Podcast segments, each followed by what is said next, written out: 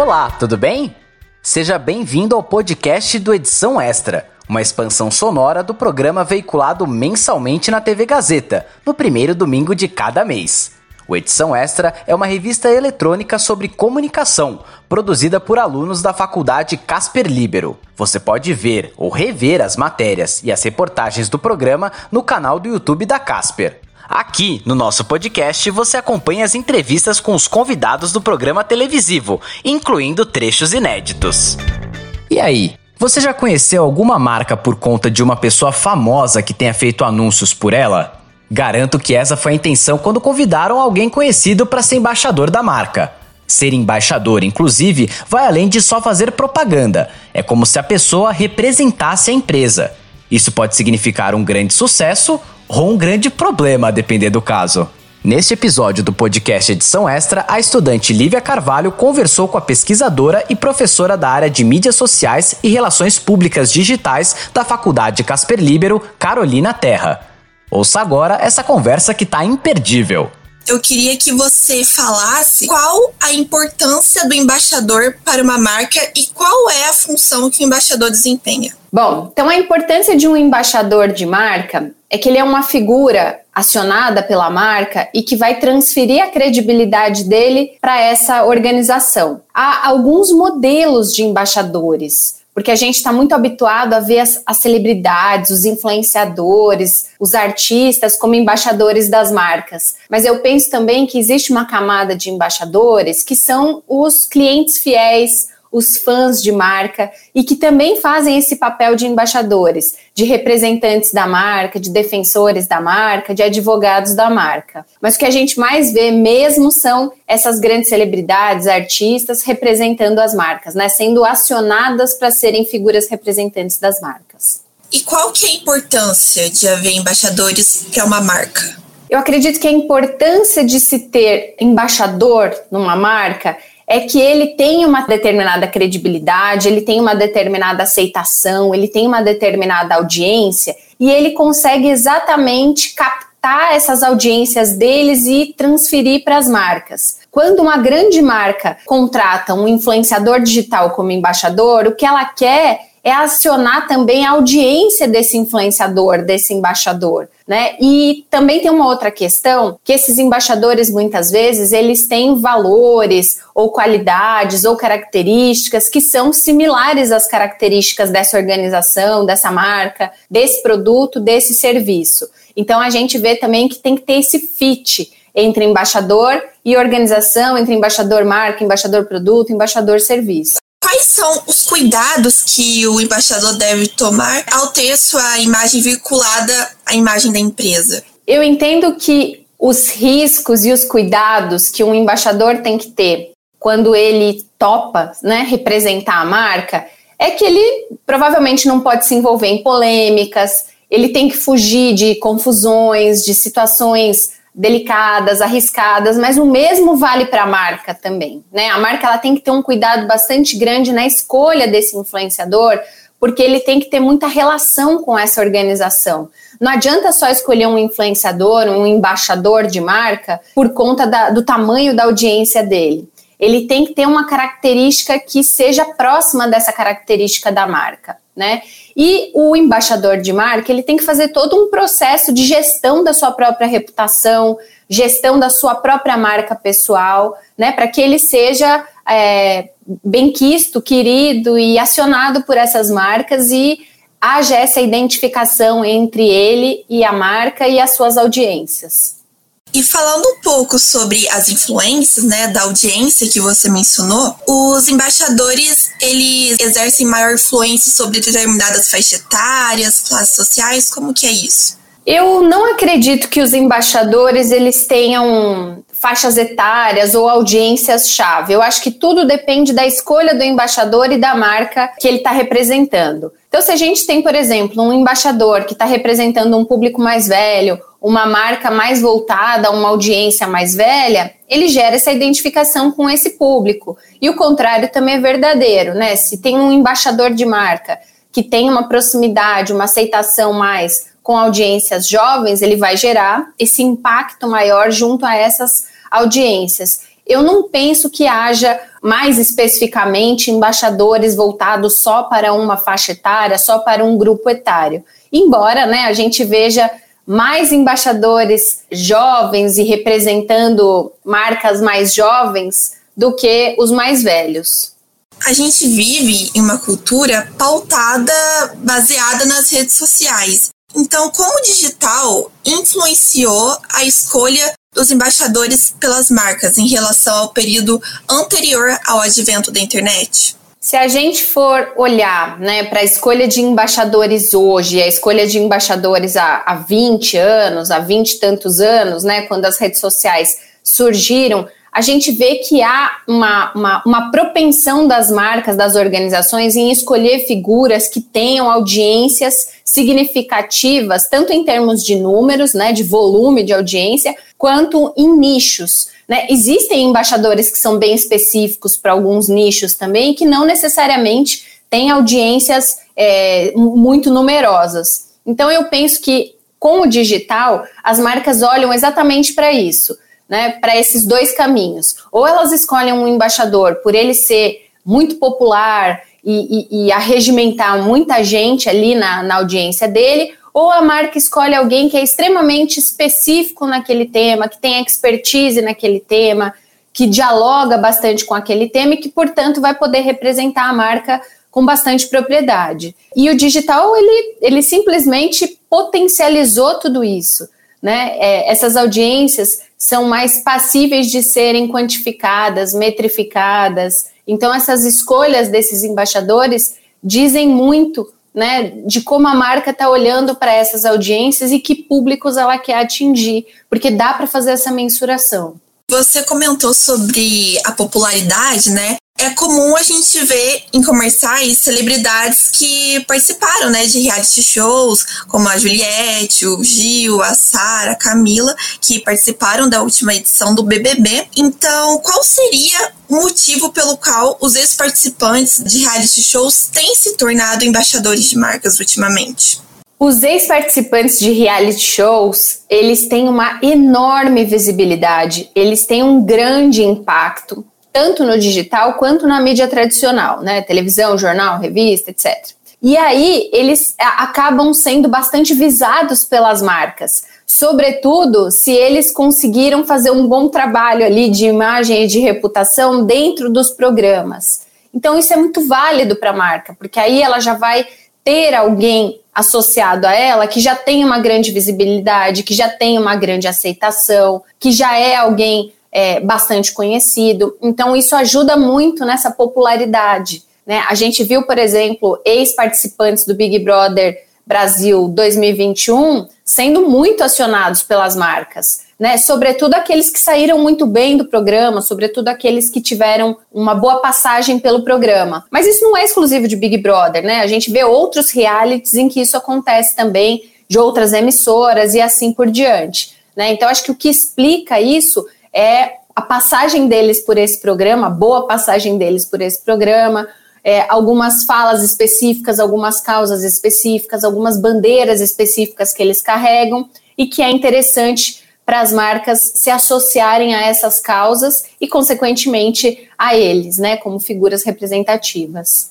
E devido à grande quantidade né, de empresas que contratam esses ex-participantes como embaixadores de marcas, é, de que forma repetição excessiva de uma mesma celebridade nessa função pode afetar a imagem dela e da marca? É, a gente realmente está vendo algumas celebridades, alguns ex-participantes de reality shows sendo extremamente acionados pelas marcas e transformados pelas marcas em embaixadores. E isso pode gerar um desgaste para os dois lados eu entendo que isso possa gerar um desgaste para o próprio embaixador, né, ou artista ou celebridade, porque ele pode saturar a imagem dele, né? A gente fica muitas vezes como público com aquela sensação de que, nossa, essa pessoa está em tudo, essa pessoa topa qualquer parceria, topa qualquer é, convite, e aí ele tem esse risco, né, dessa saturação da sua própria imagem. E do ponto de vista da marca, ela corre o risco de não ser compreendida ali, porque se ela está no meio de tantas outras marcas, as pessoas podem não fixar que aquela pessoa é embaixadora da marca dela,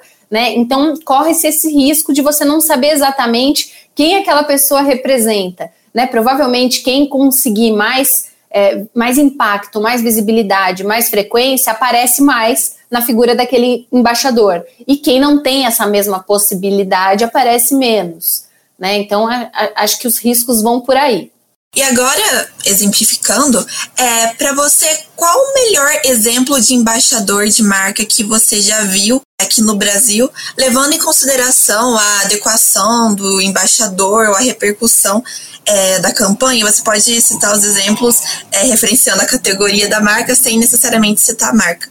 Olha, atualmente eu gosto muito da, da, da, Juliette como embaixadora, mas não de todas as marcas a que ela está associada. Eu acho que fez muito sentido para a Juliette quando ela foi convidada a ser embaixadora de uma marca de cosméticos, de uma marca de maquiagem. Porque ela já era maquiadora antes do programa, antes do Big Brother Brasil 21. Ela já falava disso, ela já maquiava os outros participantes ali dentro. Né? Então, no momento em que ela foi convidada, a, aquela parceria fez muito sentido. Então eu entendo que essa foi uma parceria de sucesso.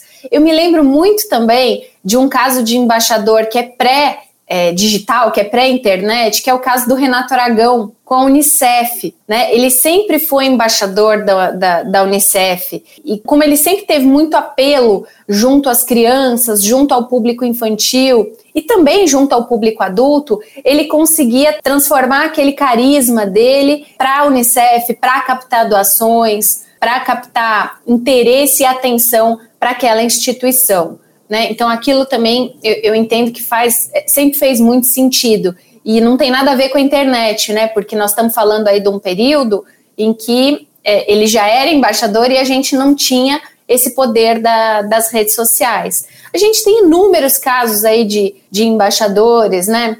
Sendo acionados pelas marcas exatamente por aquilo que eles representam. Então a gente tem a jogadora Marta de futebol que foi convidada a ser embaixadora de uma é, companhia aérea, né? E ela foi convidada a ser embaixadora de uma companhia aérea exatamente na questão da diversidade e da inclusão. E isso também faz sentido porque a Marta ela fala a respeito dessa temática.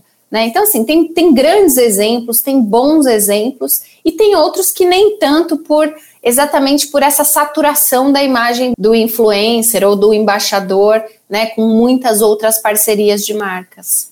Quais seriam as suas perspectivas e tendências para o uso de embaixadores de marcas nos próximos anos? Eu entendo que, como tendência para essa situação de acionar embaixadores, né, de contratar embaixadores para as marcas, eu vejo dois caminhos muito claros o caminho de você contratar uma celebridade para representar sua marca. E quando eu falo celebridade, pode ser um artista, um atleta, um cantor, um influenciador digital, alguém que já é legitimado pela mídia tradicional, já é conhecido não só na mídia tradicional, mas também na mídia digital. Né? Então, esse é um caminho, e esse é o caminho que a gente mais vê aí que as marcas vêm adotando. E eu penso também que há o caminho da gente acionar funcionário como embaixador de marca, é, executivo da companhia como, como embaixador de marca, fãs assíduos da marca, clientes super satisfeitos da marca. Então, eu, eu vejo que há essas duas possibilidades uma possibilidade que confere mais visibilidade midiática e um caminho que confere mais legitimidade, mais credibilidade, que são as pessoas comuns também nessa, nesse papel de embaixadoras de marca. Então eu penso que dá para a gente é, fazer um mix aí desses cenários, desses contextos e poder utilizá-los aí como representantes das marcas. E qual seria o exemplo mais inadequado de embaixador de marca que você já viu aqui no Brasil, levando em consideração a inadequação do embaixador ou a repercussão negativa da campanha? Bem, quando os embaixadores de marca já contratados, né, já é, solidificados ali como parceiros da marca, se envolvem em situações polêmicas, delicadas, de preconceito, racismo, homofobia, misoginia, isso acaba sendo reverberado para a própria marca. E existe também uma pressão social para a marca, né, do que ela vai fazer em relação àquele embaixador. Então, essa é uma situação muito delicada, é uma situação acaba se transformando muitas vezes numa gestão de crise e que a marca vai ter que lidar. E aí vai ter que responder, a marca vai ter que responder diante da opinião pública, diante da imprensa, o próprio embaixador vai ter que responder. E aí o que era para ser uma parceria positiva, de visibilidade positiva, de impacto positivo, acaba se transformando num problema. É por isso que eu penso que a, a chave do sucesso de uma parceria entre influenciador, é, entre embaixador e marca, perdão, esteja na escolha dessa pessoa que vai ser essa embaixadora. Né? Ela tem que tá, estar tá muito claro qual é o papel dela, tem que estar tá muito claro é, o histórico dela, tem que estar tá muito claro para a marca quem é ela, quais são os valores que ela tem, porque aquilo tem que ser genuíno, aquilo tem que ser autêntico para poder é, ser verdadeiro para as audiências que vão consumir aquele conteúdo, aquele entretenimento, aquela informação. Então eu, eu acho que a gestão de risco ela também é bastante importante aí e a escolha desses embaixadores da parte da marca também é fundamental. E eu acho que vale adicionar também que o próprio embaixador ele tem que também fazer uma leitura é, exatamente a mesma leitura que a marca está fazendo dele. Aquela marca me representa? Aquela marca tem os mesmos valores que eu? Aquela marca tem um histórico legal que combina comigo? É, eu tenho propriedade para falar a respeito daquela marca? Então, é, é uma atividade aí que tem dois lados. E os dois lados têm que estar tá muito em consenso, têm que ser muito coerentes, né, para que essa parceria de fato funcione e seja bem recebida pelas audiências, pela opinião pública, pelos públicos de interesse, né, e que funcione mesmo, né, que, que traga bons resultados para os dois lados. Pudemos perceber a responsabilidade que é essa relação de um famoso que se propõe a ser embaixador de determinada marca. Isso porque a marca pode prejudicar a figura pública e o contrário também pode acontecer. Mas é claro, na maioria das vezes a relação funciona. A professora Carolina Terra citou alguns desses exemplos positivos que agregaram bastante e que ficaram tão conhecidos que muito tempo depois faz com que o público relacione o famoso ao produto e vice-versa. As marcas têm tentado alcançar a diversidade e os embaixadores são ótimos meios para atingir um público cada vez mais plural. Fique ligado nos próximos episódios do podcast do Edição Extra, disponível nas principais plataformas de áudio. O Edição Extra é um projeto transmídia, produzido por estudantes da Faculdade Casper Libero, com supervisão pedagógica do professor Renato Tavares, supervisão operacional de Roberto Vilela e suporte operacional de profissionais dos estúdios, da Rádio Gazeta Online e da produtora experimental audiovisual. Podcast Edição Extra. Apresentação: Caio Melo. Roteiro: Caio Melo, Heloísa Rocha e Renato Tavares. Produção de entrevistas: Carla Azevedo, Kei Machida, Lívia Carvalho e Lucas Aguiar. Edição: Agnoel Popó. Edição de mídias audiovisuais: Nilson Almeida. Site e mídias sociais: Heloísa Rocha. Faculdade Casper Libero. Supervisão pedagógica da Rádio Gazeta Online e da produtora experimental audiovisual: Renato Tavares. Supervisão operacional da Rádio Gazeta Online e da produtora experimental audiovisual Roberto Vilela. Coordenadoria de jornalismo Helena Jacó. Coordenadoria de Rádio TV Internet Marco Vale. Operações da Faculdade Casper Libero Antônio Viana. Gerente administrativo da Faculdade Casper Libero Eric Wonhat. Diretor da Faculdade Casper Libero Wellington Andrade. Fundação Casper Libero. Superintendente geral da Fundação Casper Libero Sérgio Felipe dos Santos presidente da Fundação Casper Libero, Paulo Camarda. Até a próxima!